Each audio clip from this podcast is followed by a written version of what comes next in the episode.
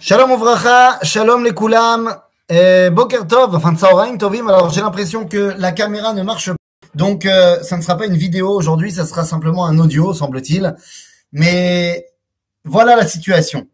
Je voudrais vous faire part d'une réflexion que j'ai eue aujourd'hui. Alors aujourd'hui, j'ai pris l'avion et je suis venu à Paris. Je suis venu à Paris et j'ai eu euh, la chance et l'occasion d'être pour la première fois de ma vie au salon des écoles juives. Le salon des écoles juives à Paris. Et c'est la troisième édition, je crois, cette année. Et j'ai pu me poser cette question-là avec différents directeurs euh, des écoles, différents participants, me poser la question de l'importance de l'éducation juive.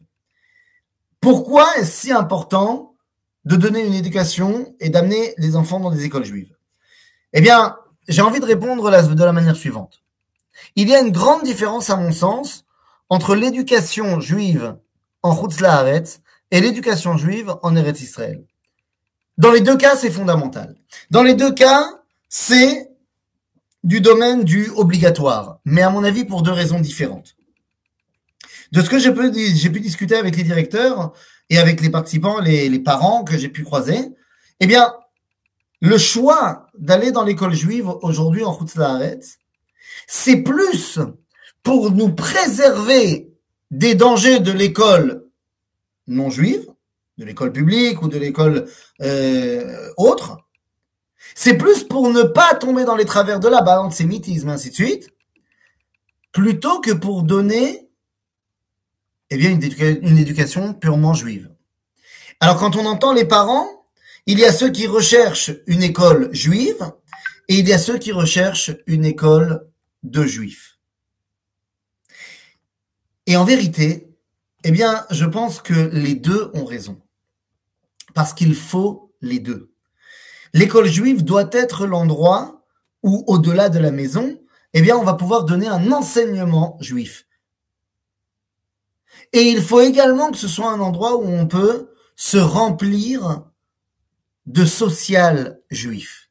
C'est-à-dire de se remplir d'un réseau d'amis, d'un réseau de connaissances, d'une rêvera juive. Mais qu'est-ce que je veux dire par là? Je reviens à la première partie. Une école juive où on va donner un, une éducation juive. Alors évidemment, vous allez me dire dans les cours de Kodesh, mais c'est là que, à mon avis, le bas blesse. Et c'est là la différence que j'aimerais voir entre les écoles juives en Haaretz et les écoles juives en Eretz Israël, ou du moins ce que ça devrait être? Est-ce que ça l'est déjà dans tous les cas? Je ne pense pas. Mais voilà ce que ça devrait être.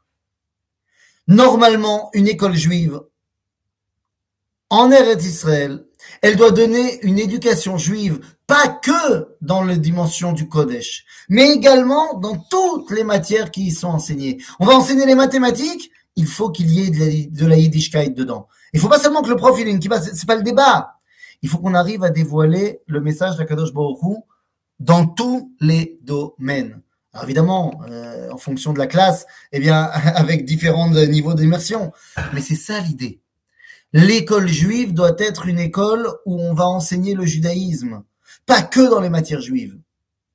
Et ça, c'est quelque chose qu'on ne peut pas demander en Haaretz. Ne serait-ce parce que le problème de l'éducation nationale, que les professeurs qui enseignent les, les, les dimensions de rôle ne sont pas forcément juifs.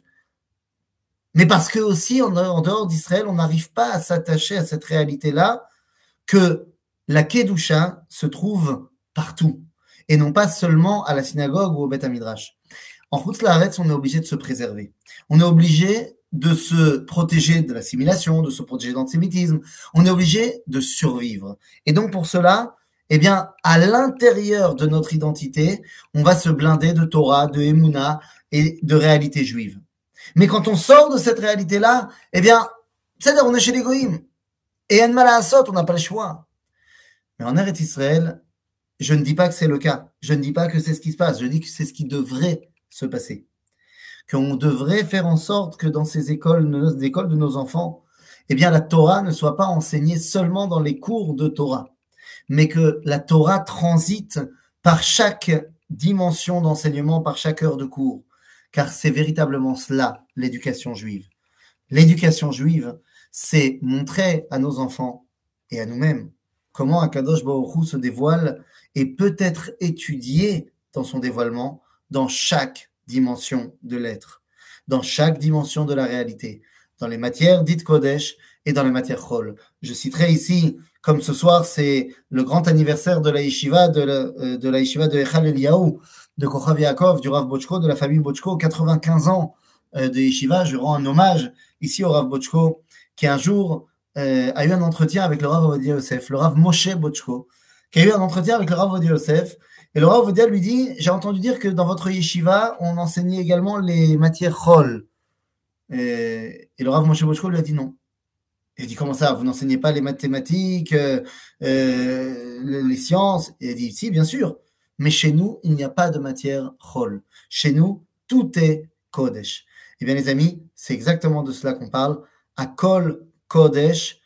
Et c'est vers ce genre d'éducation qu'on doit tendre tous ensemble.